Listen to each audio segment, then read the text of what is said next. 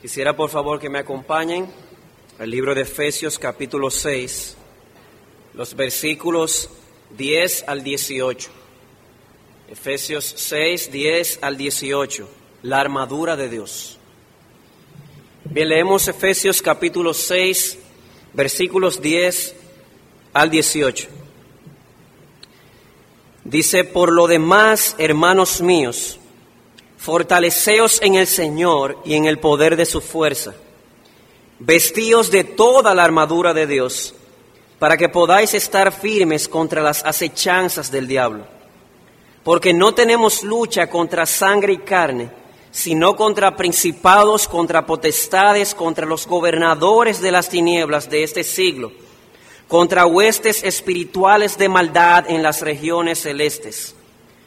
Por tanto, tomad toda la armadura de Dios para que podáis resistir en el día malo y habiendo acabado todo, estar firmes.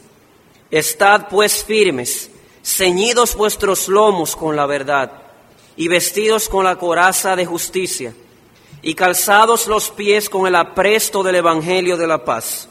Sobre todo, tomad el escudo de la fe, con que podáis apagar todos los dardos de fuego del maligno. Y tomad el yelmo de la salvación y la espada del Espíritu, que es la palabra de Dios. Amén. Vamos a dejarlo ahí, sobre todo porque la última parte, con relación a la oración, el pastor Luis va a cerrar con ello. Así que vamos a dejarlo en el versículo 17. Pero antes de entrar, quisiera resumirles, así como lo hemos hecho en otras ocasiones, todo lo que hemos visto hasta ahora. Todo de una manera rápida. En el capítulo 1, versículos 1 al 14, vimos cómo en Cristo, por el beneplácito de Dios y para su gloria, Él nos ha bendecido a los creyentes con toda bendición espiritual. Nos escogió para ser santos, nos predestinó para ser adoptados en su familia, nos redimió y nos perdonó, nos dio sabiduría espiritual para entender su propósito de reunir todas las cosas en Cristo, en los cielos y en la tierra, nos hizo su herencia, su especial tesoro, y nos selló con su Santo Espíritu, como una garantía de que somos su posesión y de que la buena obra que empezó la terminará en el día postrero. Por esa razón, por haber recibido toda bendición espiritual, Pablo dobla, sus rodillas por primera vez en la epístola, por así decirlo, y expresa que es su más sincero deseo y su oración que estos hermanos puedan tener un mejor conocimiento de estas cosas, en especial un mejor conocimiento de Dios, del llamamiento que nos ha hecho en Jesucristo, de la herencia que nos espera, de la cual cantábamos hace un momento, y de la supereminente grandeza del poder de Dios, con el cual Él levantó a Cristo de entre los muertos y le puso sobre todas las cosas como Rey y Señor, aún sobre el mal y sobre la muerte. Y pónganle mucha atención porque vamos a hablar de ese poder hoy. Ese mismo poder que levantó a Cristo de entre los muertos. Vamos a ver cómo es el mismo poder con el cual debemos vestirnos para poder estar firmes en el día del conflicto cuando seamos atacados por el maligno. Luego en el capítulo 2, versículos 1 al 10, vimos cómo este mismo poder que levantó a Cristo nos levantó cuando estábamos muertos en delitos y pecados, cuando éramos esclavos del mundo del diablo y de nuestra propia concupiscencia, y cuando éramos hijos de ira, lo mismo que los demás. Eso nos llevó entonces al capítulo 2, versículos 11 al 22, donde vemos ese mismo poder otra vez actuando.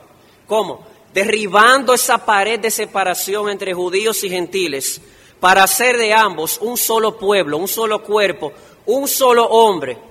Y ahora ambos pueblos conforman la ciudadanía del reino de Dios, la familia de Dios, el templo de Dios fundamentado en Jesucristo y en los apóstoles.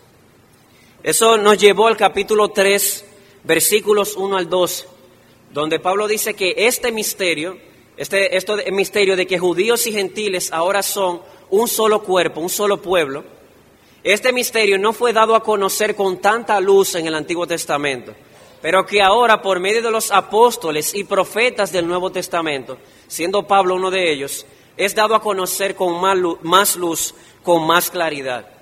Y eso le lleva a doblar por segunda vez en la epístola sus rodillas, a orar por esta comunidad mixta de judíos y gentiles que en épocas anteriores no se soportaban. Los judíos decían que los gentiles eran unos perros, así le llamaban. Los gentiles decían que ellos eran unos bárbaros e ignorantes. Lo que era imposible, el poder de Dios lo hizo, los juntó en una comunidad.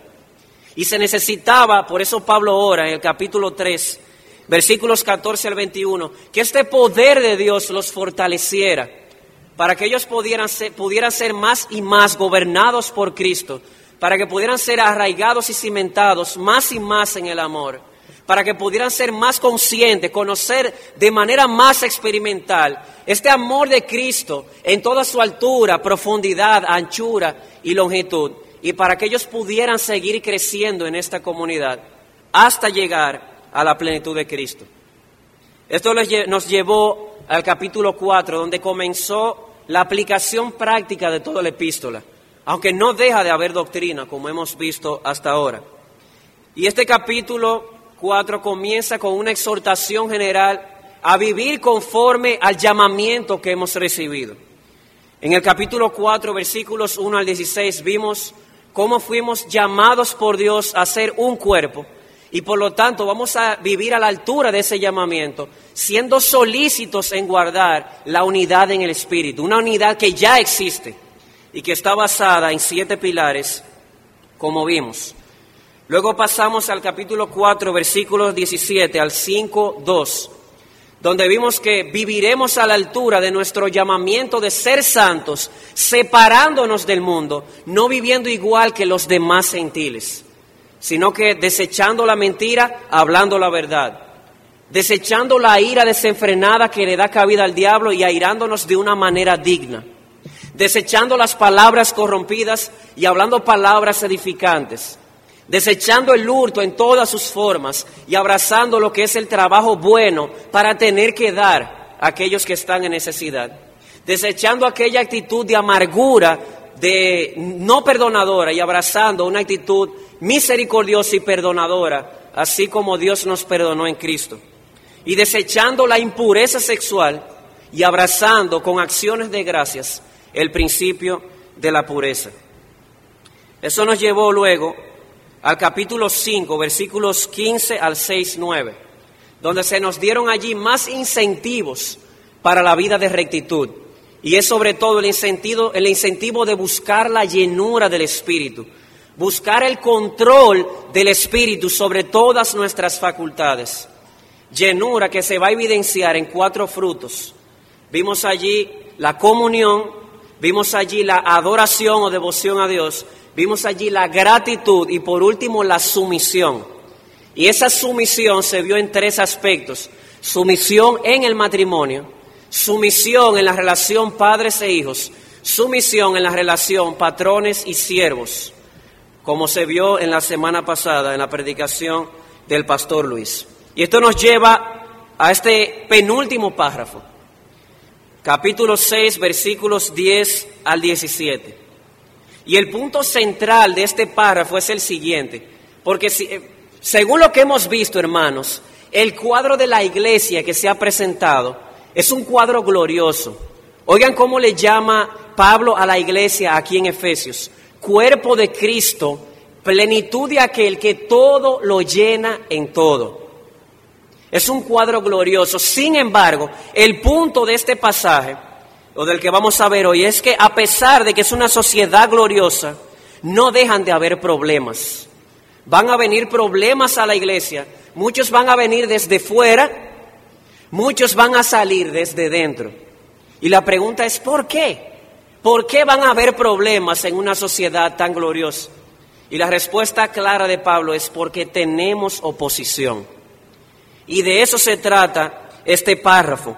Y así lo iniciamos.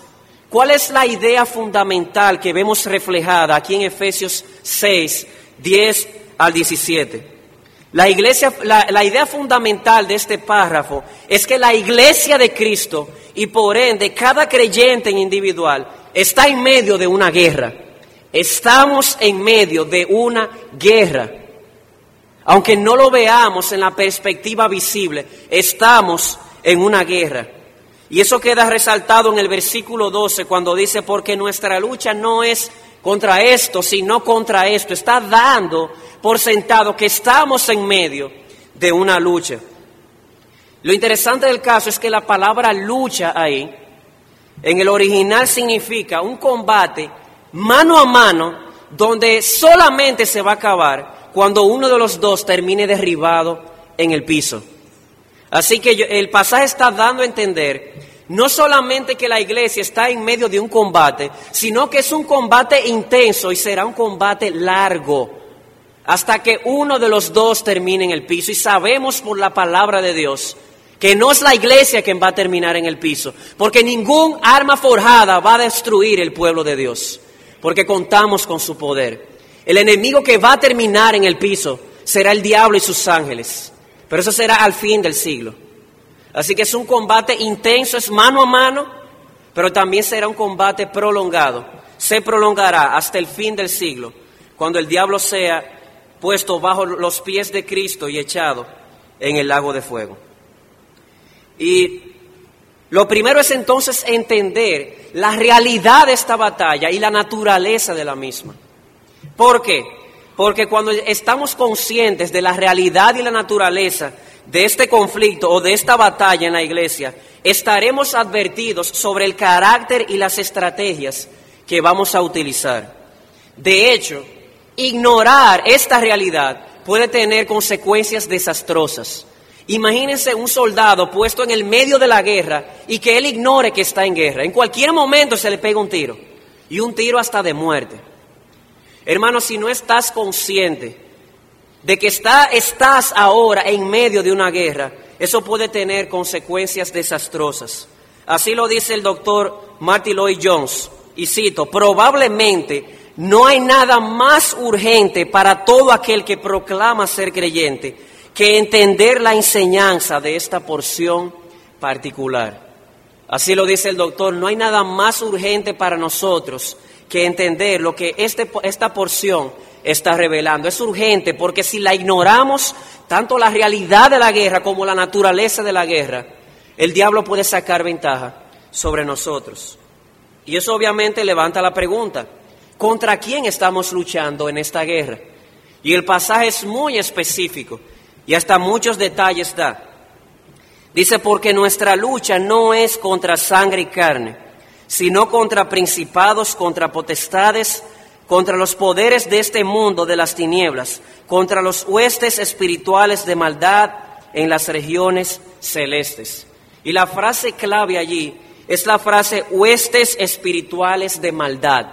Es obvio que se está refiriendo al diablo y a los demonios, ángeles caídos que habitan en las regiones celestes. Es importante que entiendas esto. La iglesia tiene un enemigo, su nombre es Satanás. ¿Sabes lo que significa Satanás? Satanás significa adversario o enemigo. Y su nombre viene porque su propósito es deshacer todo lo que Dios hace. Ahora con eso en mente, yo quiero que tú pienses en esto. La iglesia es presentada en la Biblia como hechura de Dios, hecha por Dios en Cristo para andar en buenas obras una sociedad gloriosa. No podemos esperar que el diablo se va a cruzar los brazos. Es obvio que él va a dirigir su ataque contra esta obra magnífica de Dios llamada la iglesia. Así que el enemigo de Dios es el enemigo de la iglesia. Porque su propósito como Satanás, así lo, indica su nombre, es deshacer o tratar de, de deshacer lo que Dios hace. ¿Y por qué esto es importante para nosotros? Hermanos, esto es sumamente importante, porque cuando no tenemos claro quién es nuestro enemigo, vamos a quedar en dos riesgos. Primero, en atacar a aquel que no es nuestro enemigo. Y segundo, mientras, mientras luchamos con el que no es nuestro enemigo, somos atacados por el, por el que realmente es nuestro enemigo. Y por, por lo que hemos visto en estos últimos estudios, amado hermano y amado amigo, entiende esto, o amada iglesia, cuando estás en, este conflicto, tu verdadera batalla no es contra tu esposo o contra tu esposa. Tu verdadera batalla no es contra tus padres o contra tus hijos. Tu verdadera batalla no es contra tu jefe o contra tus siervos. Tu verdadero problema, tu verdadera batalla no es contra los hermanos en la iglesia. Tu verdadero problema es con huestes espirituales de maldad en las regiones celestes. Si no estamos claros en quién es nuestro enemigo, vamos a atacar a nuestros hermanos, vamos a atacar a la persona equivocada. Y en ese momento en que estamos atacando a la persona equivocada, vamos a ser atacados realmente por el verdadero enemigo, que es Satanás. Y hay varias cosas que el texto nos dice acerca de este enemigo. Hemos hablado de un ejército de demonios, pero voy a partir simplemente describiendo, según el texto, al líder de ellos, que la Biblia llama Satanás. Lo primero que el pasaje nos dice que es que nuestro enemigo es un ser espiritual. Lo dice claramente, dice, no luchamos, lo dice de dos maneras. De manera negativa dice, no luchamos contra sangre y carne. La versión internacional dice, porque nuestra lucha no es contra seres humanos, sino de manera positiva contra huestes espirituales de maldad. Esto es sumamente relevante por lo que decíamos. El combate real de la iglesia no es un combate visible, aunque es obvio que en esta lucha hay un flanco que es visible, pero detrás de eso hay una lucha invisible encabezada por el mismo Satanás contra la iglesia. Y esto es sumamente importante. Nuestro enemigo no es alguien visible, no es mi esposo, no es mi esposa, no es mi hijo, no es mi padre, no es mi jefe, no es mi empleado. Son huestes espirituales de maldad en las regiones celestes. Pero no es lo único, este enemigo no solamente es espiritual, es también un ser con autoridad. Oigan estas frases aquí, se le llama principados, del griego arqué, que significa una persona que está en eminencia, gobernadores de las tinieblas de este siglo. Ahí está, son, son seres con autoridad sobre un círculo que la Biblia le llama el presente siglo malo, que está compuesto por personas que son, están cautivas bajo la voluntad del diablo.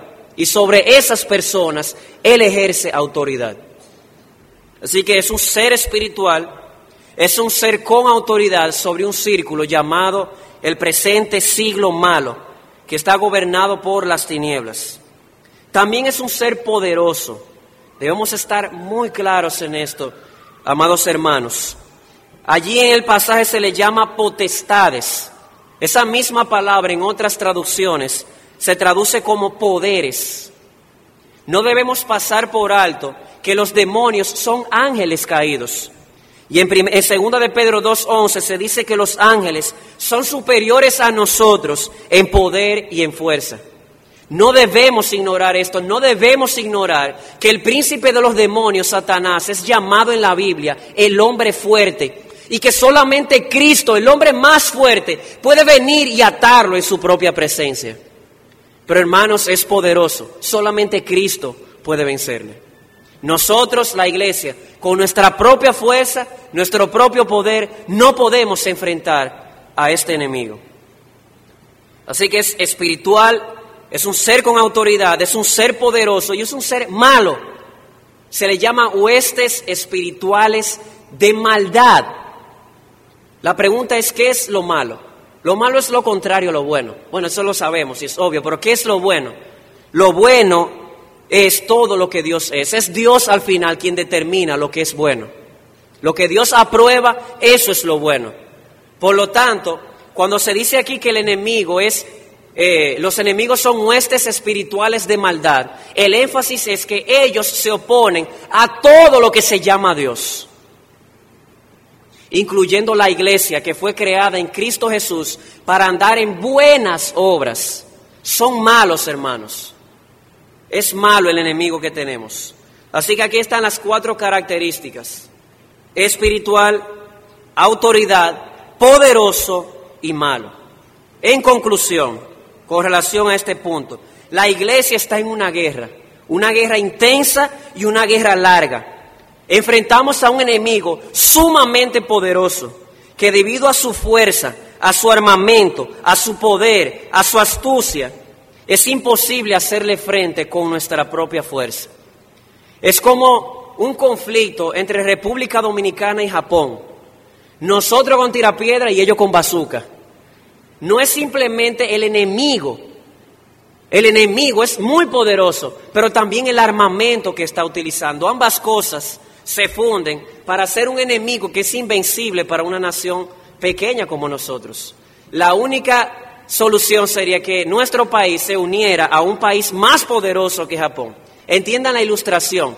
El punto es, tenemos un enemigo en esta guerra poderoso, astuto, con un armamento poderoso, un armamento espiritual. Y la única solución para poder vencer en esta guerra es estando aliados a uno que es más poderoso que el enemigo. Y ese es nuestro Señor Jesucristo. Sí, el diablo es el hombre fuerte, pero la Biblia en los Evangelios llama a Jesús al hombre más fuerte que el hombre fuerte, que puede venir y atarle en su presencia y saquear sus bienes. Esa es nuestra única esperanza. Y eso nos lleva al segundo punto. En este, en, este aspecto, el primer punto tiene que ver con la realidad de nuestra batalla y el enemigo que enfrentamos y lo imposible que sería enfrentarlo con nuestras fuerzas. Lo segundo tiene que ver con algo más, porque lo que hemos visto hasta ahora es la mitad. Si lo dejamos hasta ahí, nos vamos a ir por esa puerta en depresión. Entonces venimos aquí simplemente a saber que estamos en una guerra y que tenemos un enemigo que es imposible vencerle con nuestras propias fuerzas. Hermano, una buena noticia, esa es solo la mitad del cuadro. Ahora falta la segunda parte. La iglesia tiene a su disposición el poder y la fuerza para vencer en este conflicto. Pero que quede claro, como hemos dicho ya, que la fuerza y el poder no está en nosotros, ni como iglesia, ni como individuos es un poder externo. Debido a la fuerza del enemigo y a la debilidad nuestra, no puede ser nuestra propia fuerza. Es más, yo quiero que le preguntemos a ciertos santos del pasado a través de la historia de la redención. Pregúntale a Adán, que fue tentado aún sin tener naturaleza pecaminosa. Pregúntale a Noé, varón que halló gracia ante los ojos de Dios. Pregúntale a Abraham, amigo de Dios. Pregúntale a David, hombre conforme al corazón de Dios. Pregúntale a Pedro, uno de los más prominentes entre los apóstoles. Todos ellos tienen algo en común. Pudieran venir aquí esta noche y decirnos, ten cuidado si vas a esta lucha en tu propia fuerza. No puedes vencer por tu fuerza. Nosotros somos testigos de eso. Todos esos grandes hombres fueron derribados en un momento eh, particular por este enemigo tan poderoso. Así que solamente hay una, esperanza para nosotros y es el poder del Señor. Así dice el versículo 10, fortaleceos en el Señor y en el poder de su fuerza. Fortalecerse significa adquirir fuerza, adquirir poder. Dice, fortaleceos en el Señor y en el poder de su fuerza. Y esto es sumamente interesante, el juego de palabras que Pablo utiliza aquí en el poder de su fuerza. Parecerían palabras iguales o sinónimas, poder y fuerza, pero realmente se complementan, pero no son lo mismo. La palabra fuerza aquí tiene que ver con la capacidad interna, mientras que el poder tiene que ver con la manifestación externa de esa fuerza. Lo voy a repetir y lo voy a ilustrar. Y van a ver por qué es relevante esto para nosotros. Allí se habla de fortalecernos en el Señor y en el poder de su fuerza. Hemos dicho que poder y fuerza no es lo mismo. Una está relacionada con la otra, pero no es lo mismo en esencia. La palabra fuerza tiene que ver con la capacidad interna o intrínseca de hacer algo, mientras que la palabra poder tiene que ver con la manifestación externa de esa fuerza. Les voy a dar un ejemplo. Es como poner un fisiculturista aquí en medio de, de la congregación. Y él viene y toma una pesa de 300 libras y la levanta. Realmente es un espectáculo y, una, y es una manifestación de poder. Pero no nos está diciendo la capacidad de su fuerza.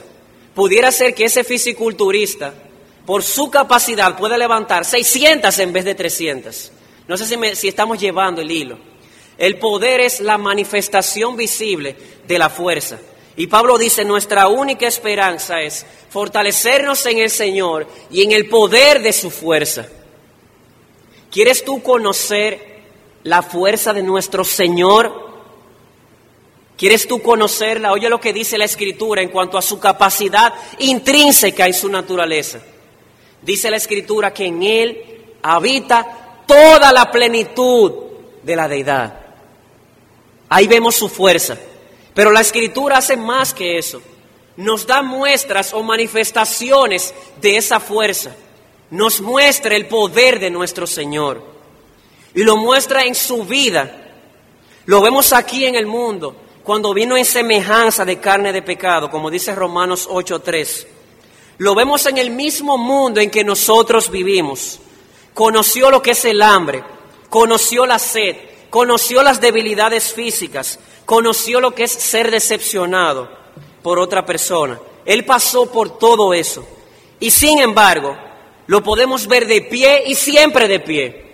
Nunca titubeó, nunca resbaló, nunca fracasó, siempre permaneció firme. A pesar de que todo el mundo de las tinieblas y todo el diablo y los demonios estaban contra él. Y ahí podemos ver su poder, su fuerza manifestada. Lo podemos ver también en sus milagros. Estamos hablando de aquel que pudo calmar la tempestad con una sola palabra. Estamos hablando de aquel que con su deseo y su pensamiento ordenó al mar, que le sostuviera mientras él caminaba por encima de las aguas. Estamos hablando de aquel que con su palabra operativa resucitó muertos. Estamos hablando de aquel que sanó enfermos, que multiplicó el pan y los peces.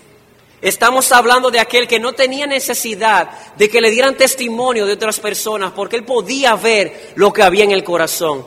Estamos hablando de aquel que aún los demonios temblaban ante su presencia. Sabemos quién eres. Eres el santo, el Hijo de Dios. Te rogamos, no nos mandes al abismo. Ese es el capitán de nuestra salvación. Su fuerza quedó demostrada en actos poderosos como sus milagros. También podemos ver su fuerza en las tentaciones terrenales. El diablo vino a tentarle. Obviamente, cuando vio al Hijo de Dios, le dijo a sus emisarios, espérense, ese no, ese es demasiado poderoso, déjenmelo a mí. Lo tentó 40 días y 40 noches en el desierto y en otras ocasiones más. Y nunca pudo vencerlo. En toda ocasión nuestro Señor, utilizando la palabra de verdad, escrito está, venció a Satanás y le hizo huir en todas las tentaciones. Y podemos ver su fuerza en su muerte, en su resurrección. Y hermanos, esto es glorioso e increíble. En la hora de la potestad de las tinieblas, así le llama la escritura, a la hora en que Jesús fue entregado. Cuando Jesús fue entregado por Herodes, Pilato, los judíos y los gentiles, para hacer cuanto la mano de Dios Padre había determinado. En aquellas horas de tinieblas, cuando estaba en aquel espectáculo donde se vio aparente debilidad, Jesús estaba tomando a los demonios, exhibiéndolos públicamente y venciendo sobre ellos en la cruz. ¿Quieres conocer la fuerza de tu Señor? En su muerte venció al archienemigo de nuestras almas, solamente con su muerte. Y luego de este triunfo cósmico en la cruz, presentando al universo, he vencido sobre ellos. El Padre con la supereminente grandeza de su poder, le resucita, le sienta hasta lo sumo le pone como Señor, le da toda potestad en los cielos y en la tierra, para que en el nombre de Jesús toda rodilla se doble y declare que no es el diablo el que tiene el control, es Él que es el Señor, en los cielos y en la tierra. Hermano, ese es el capitán de nuestra salvación. Fortaleceos en el Señor y en el poder de su fuerza. Hemos visto su fuerza, eh, en Él habita la plenitud de la deidad y lo vimos manifestado en varias etapas de su vida y de su muerte. Así que hermano, si quieres estar firme en esta batalla o contra las acechanzas del diablo, como dice el versículo 12, necesitas fortalecerte, pero no con tu propia fuerza, porque no podrás, sino con el poder del Señor Jesucristo. Así lo dice Martín Lutero en su inmortal himno, Castillo fuerte es nuestro Dios. Nuestro valor es nada aquí, con Él todo es perdido. Mas por nosotros pugnará de Dios el escogido. Jesús, el que venció en la cruz, Señor de Sabaoth, quien es solo Dios y por tanto Él triunfa en la batalla. Esa es nuestra esperanza, ser fortalecidos en el Señor. Ahora viene la pregunta interesante. ¿Cómo ese poder, cómo esa fuerza del Señor se relaciona conmigo? O dicho de otra manera, ¿cómo yo puedo fortalecerme con el poder y la fuerza de mi Señor? Y yo creo que con eso tiene que ver la próxima exhortación del versículo, del versículo 11, cuando dice, vestíos de toda la armadura de Dios. ¿Quieres fortalecerte en el poder del Señor? Necesitas vestirte con su armadura. Y es interesante, siempre me preguntaba, ¿por qué Pablo no dice la armadura del cristiano? No, no, no, dice la armadura de Dios. ¿Sabes por qué? Porque no es solamente saber que yo necesito el poder de Dios, el poder del Señor. Es que también es por su método que yo voy a ser fortalecido. Él es el Señor y Él conoce al enemigo. Él conoce todos los flancos por donde el enemigo puede venir a atacar. Así que Él nos dice, ¿quieres ser fortalecido? No va a ser con filosofía, no va a ser con psicología humana, es con mi armadura, dice el Señor.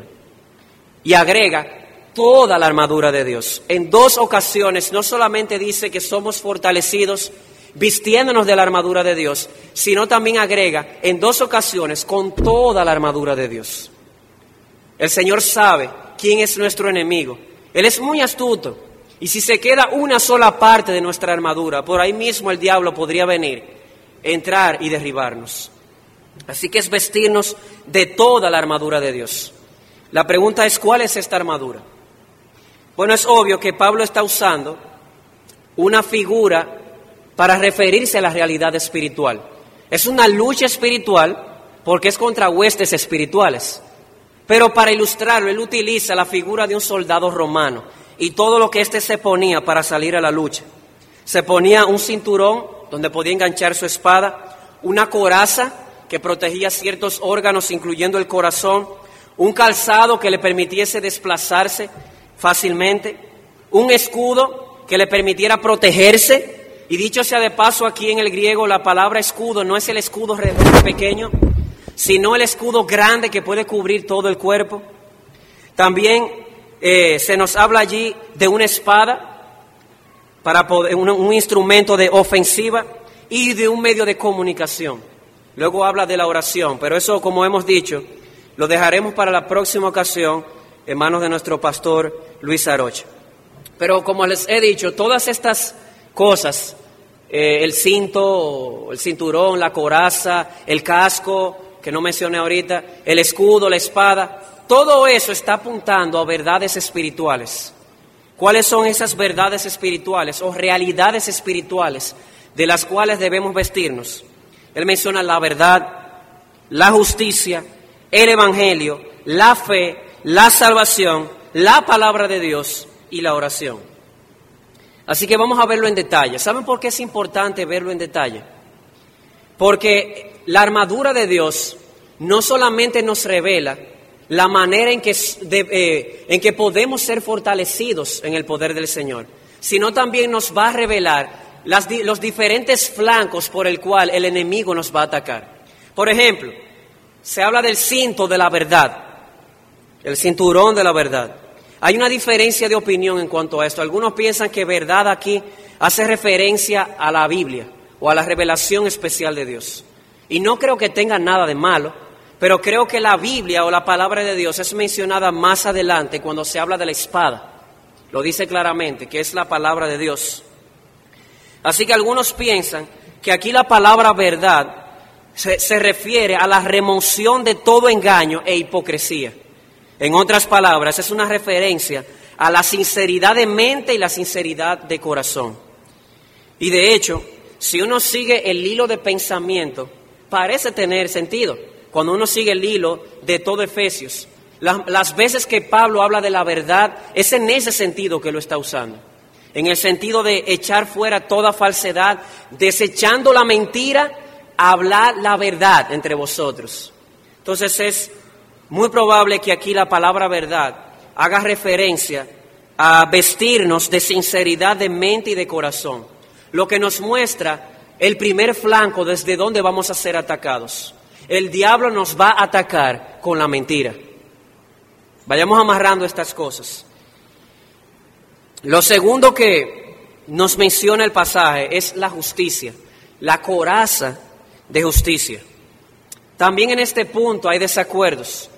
Algunos piensan que justicia aquí se refiere a un claro entendimiento de la doctrina de la justificación por la fe.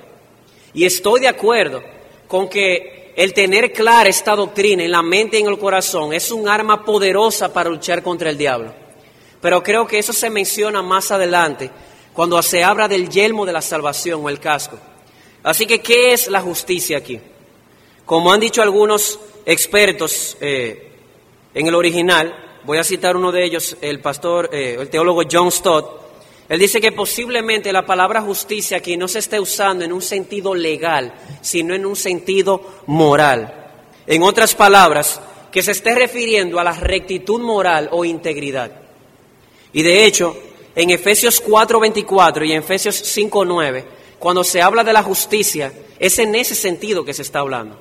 Todas las veces que Pablo habla de la palabra justicia en Efesios, es con ese uso, no eh, legal, sino moral, haciendo referencia a la rectitud moral e integridad.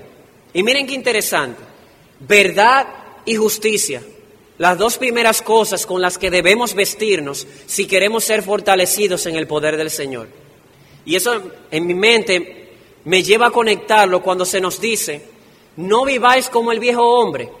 El viejo hombre está viciado conforme a los deseos engañosos, pero el nuevo hombre lo que somos, amado hermano y hermana en Cristo Jesús, ha sido creado según Dios en justicia y santidad de la verdad. Muy interesante, nos lleva, en mi, opinión, lo conecto a esa parte. Es un uso moral, tanto la verdad como la justicia. Y si queremos fortalecernos en el poder del Señor, necesitamos vestirnos de sinceridad de mente y de corazón. Necesitamos vestirnos de integridad. Pero eso nos lleva a lo próximo y es al Evangelio de la paz, simbolizado allí con el calzado del Evangelio. Y alguien dirá, esto es interesante porque entiendo la integridad, entiendo la sinceridad para luchar contra el enemigo, pero estar dispuestos a predicar el Evangelio, el apresto del Evangelio significa eso, estar siempre dispuestos a predicar. Yo quiero conectártelo con un pasaje de la Escritura para que veamos eh, a dónde esto está señalando. En Mateo 16, 18 Jesús le dice a Pedro, cuando Pedro confiesa que Él es el Cristo, sobre esta roca, es decir, sobre esta verdad de que Cristo es el Cristo, Jesús es el Cristo, dice, yo edificaré mi iglesia y las puertas del Hades no prevalecerán contra ella. Y la frase es interesante porque a veces nos imaginamos que, eh, que Jesús está diciendo, wow, la iglesia está siendo atacada por el Hades y ella se está defendiendo. Y la promesa es que no se preocupen, que no van a poder vencernos. Y es verdad, no el Hades no podrá vencer contra la iglesia, pero ese no es el cuadro. El cuadro de Mateo 16 no es el Hades atacando a la iglesia, es la iglesia atacando el Hades. Escucha esto, las puertas del Hades no prevalecerán contra el ataque del Evangelio. Esa es la idea del pasaje. La idea es que hay como una gran eh, fortaleza llamada Hades o infierno y dentro hay miles y millones de personas que se mueren en oscuridad.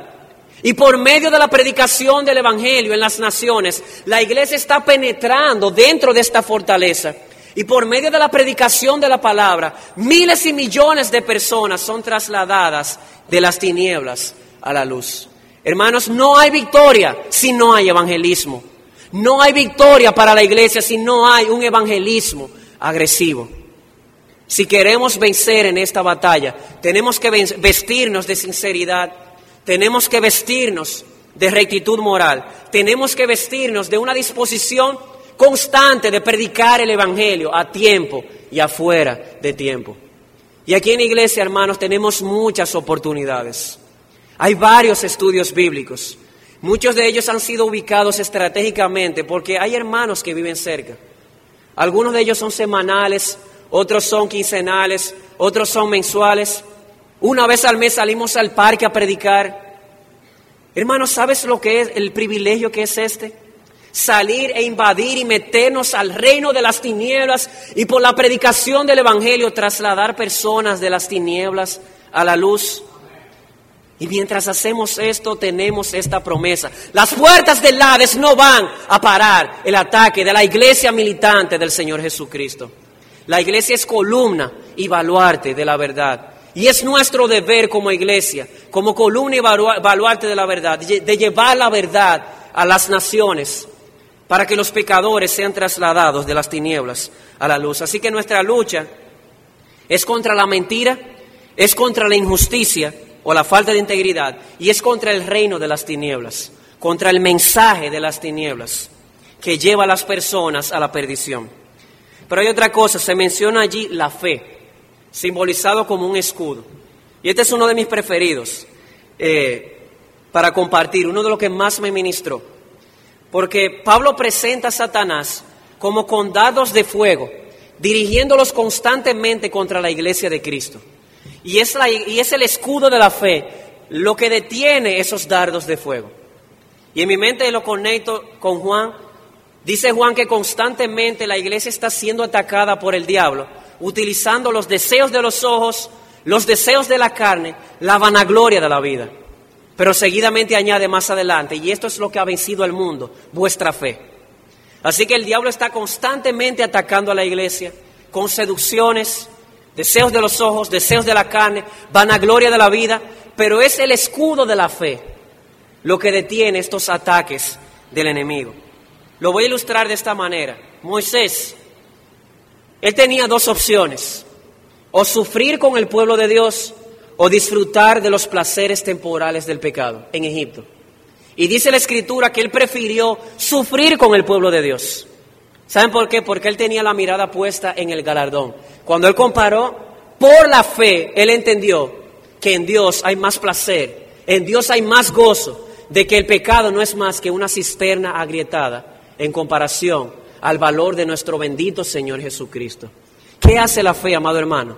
Lo que dice Pablo, lo que antes para mí era ganancia, cuando yo conocí a Jesucristo, me di cuenta no es, que no es más que pérdida, no es más que basura, o como dice el, el griego, no es más que estiércol en comparación a Él. Estás en un conflicto donde el diablo te dice, te voy a dar gozo en el pecado. Por otro lado, Cristo te dice, no, te voy a dar gozo en la rectitud. La fe consiste en creer que hay más gozo en Dios que en el pecado. Por eso decía Sir Richard Baxter en un comentario muy atinado que mientras más nos deleitamos en Dios, menos atractivos se hacen los dardos del maligno para nosotros. Así que hermanos, el escudo de la fe para protegernos contra esos dardos del maligno. Pero también está el yelmo de la salvación la salvación representado como un yelmo que cubre la cabeza. Y es aquí donde creo particularmente que entra las claras convicciones acerca de la salvación de Dios. Hermano y hermana, tener claro en tu mente la salvación de Dios en Cristo y cómo se aplica a ti será un arma sumamente poderosa para luchar contra el diablo. Tener clara la doctrina de la sustitución de que no hay condenación para los que están en Cristo. ¿Por qué? Porque hace dos mil años Jesús, el Rey de Gloria, el capitán de nuestra salvación, bajó de su trono de gloria y ocupó mi lugar en la cruz. El justo murió por mí, el injusto, para que yo fuese tratado como justo en la presencia de Dios. Tener eso claro, amado hermano, es un arma poderosa en contra del diablo. Y esta doctrina de la justificación por la fe de saber de que mi aceptación delante de Dios no depende de lo que yo haga o deje de hacer, sino de la justicia de Cristo, de la obediencia de Cristo completada en la cruz, puesta a mi cuenta. Cuando el diablo viene a atacarnos y a lanzarnos sus dardos de duda, estas doctrinas son un firme fundamento para estar, para no caer ante sus acechanzas. Dice el doctor Martin Lloyd Jones en su libro la depresión espiritual, que una de las principales causas de depresión en el pueblo de Dios es no tener claro doctrinas como estas. ¿Cuántas veces no nos hemos visto eh, atacados por el diablo con la duda? Que no se nos olvide que Él no es solamente Satanás el enemigo, Él es también el diablo, el acusador. ¿Saben por qué? Porque su pasatiempo es acusarnos y estrujarnos nuestros pecados en la cara. Pero cuán glorioso es saber que yo estoy en Cristo y que no hay condenación para los que están en Cristo Jesús. Y hermano, tienes que estar claro en estas doctrinas. Debes estudiarlas, profundizarlas y pedirles al Espíritu que las selle cada vez más y más profundo en tu corazón. Porque como decía Martín Lutero, si no estás claro en estas doctrinas, el diablo te utilizará como un caballo y montará encima de ti. Eso nos lleva a la última arma que es espiritual y es la palabra.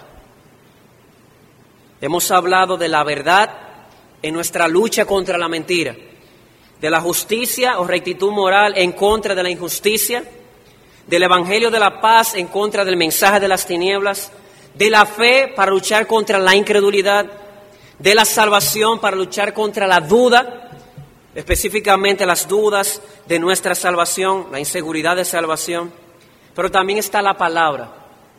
Aquí se menciona o se utiliza la, la ilustración de una espada para referirse a la palabra de Dios.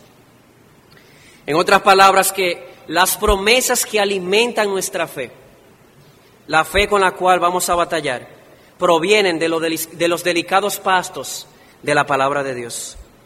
Y eso lo vemos en Jesús reflejado. Jesús en medio de la tentación, en medio del ataque del enemigo, tres veces tentado y las tres veces contestó con la palabra de Dios.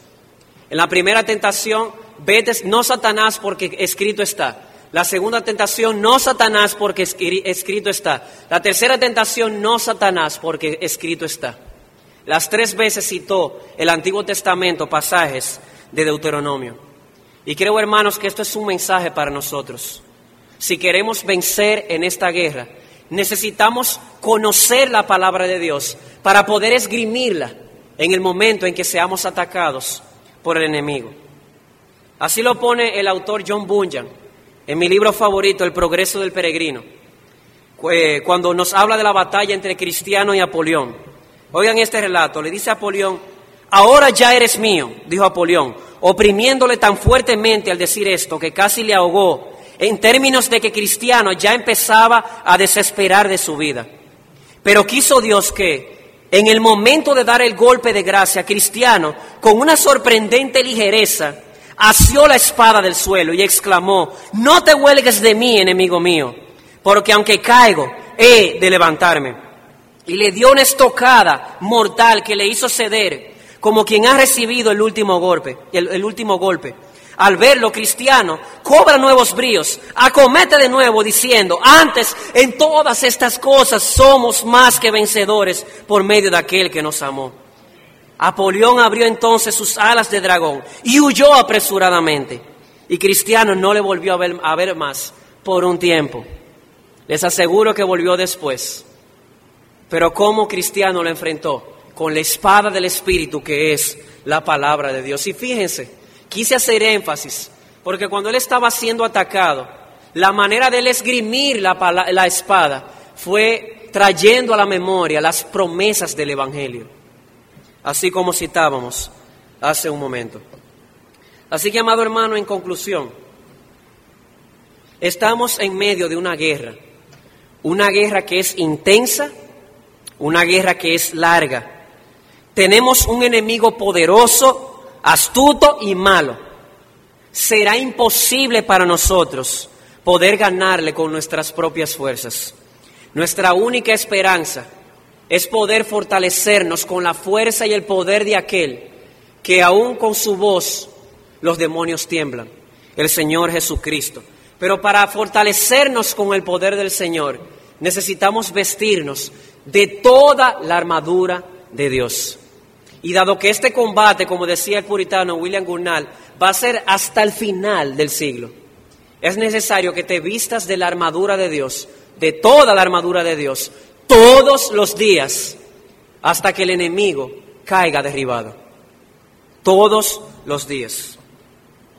Nota también, amado hermano, a modo de conclusión, cuál es la naturaleza de nuestra guerra. No se trata de exorcismo. Y digo esto porque para muchos hoy la guerra espiritual es sacar demonios. ¿Sabes algo? Si la guerra espiritual fuera simplemente luchar contra posesiones demoníacas, creo que el diablo tuviera pocos seguidores. Ese es, no es el problema.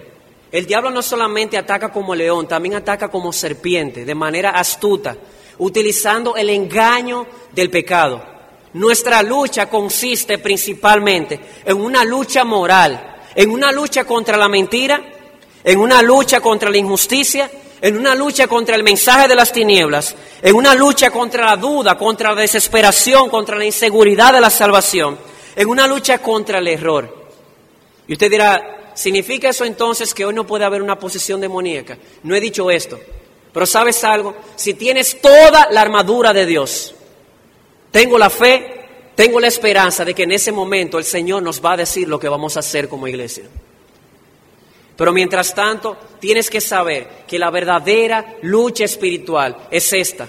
Es una lucha moral, donde el diablo utiliza el engaño para hacernos pecar. ¿Y de dónde saco esa palabra engaño? O más atrás se dice en el versículo 12, para que estar firmes contra las acechanzas del diablo. Esa palabra acechanza en el original significa tentar o hacer titubear por medio del engaño.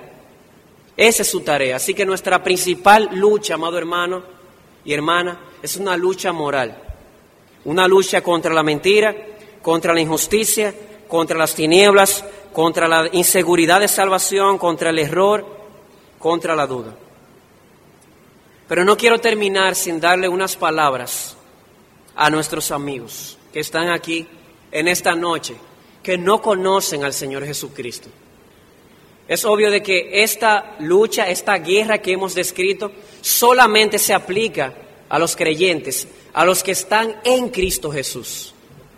Cuán triste es saber que tú estás preso, que eres esclavo en una fortaleza llamada el Hades, que se caracteriza por las tinieblas, y que tu gobernador es el príncipe de este siglo, el Dios de este siglo, quien tiene cegado tu entendimiento para que no te resplandezca la luz del Evangelio de la gloria de Dios en la faz de Jesucristo.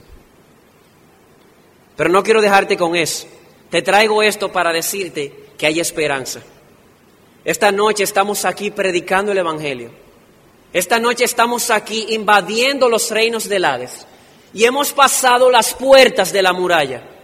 Y de este lado te estamos diciendo, Amado amigo, no tienes por qué morir en tinieblas. Cristo, el capitán de nuestra salvación, ha dicho que todo aquel que en Él cree, todo aquel que viene y le recibe como Salvador, Señor y tesoro, será sacado de esa fortaleza, será trasladado del reino de Satanás al reino del amado Hijo, el Señor Jesucristo. Así que yo te ruego que ahí donde estás sentado, no titubes por un momento, no esperes mañana, como, como se decía en esta mañana. Tú no sabes si realmente al salir de aquí vas a morir. Tú no sabes si dentro de un minuto te va a dar un ataque al corazón y vas a caer muerto. Es ahora, hoy es el día de salvación. Abre tu corazón y pídele al capitán de la salvación, el Señor Jesucristo, que venga a tu corazón, que se siente en el trono de tu corazón y que tú te pares de ahí para que Él te gobierne y para que Él te salve. ¿Sabes por qué? Él ha dicho, porque todo aquel que en Él cree no se pierde, sino que tendrá vida eterna. Así que te ruego, amado amigo, no lo alargues. Si tú has escuchado hoy la voz de Dios, no endurezcas tu corazón. Y amado hermano y amigo, y amado hermano de la Iglesia Bautista de la Gracia, una vez más, firmes y adelantes porque tenemos el poder de Cristo a nuestra disposición hasta que recibamos la herencia que se nos ha prometido. Aquel día cuando podamos ver cara a cara a nuestro Redentor, al capitán de nuestra salvación, el Señor Jesucristo, a quien sea la gloria por siempre. Amén.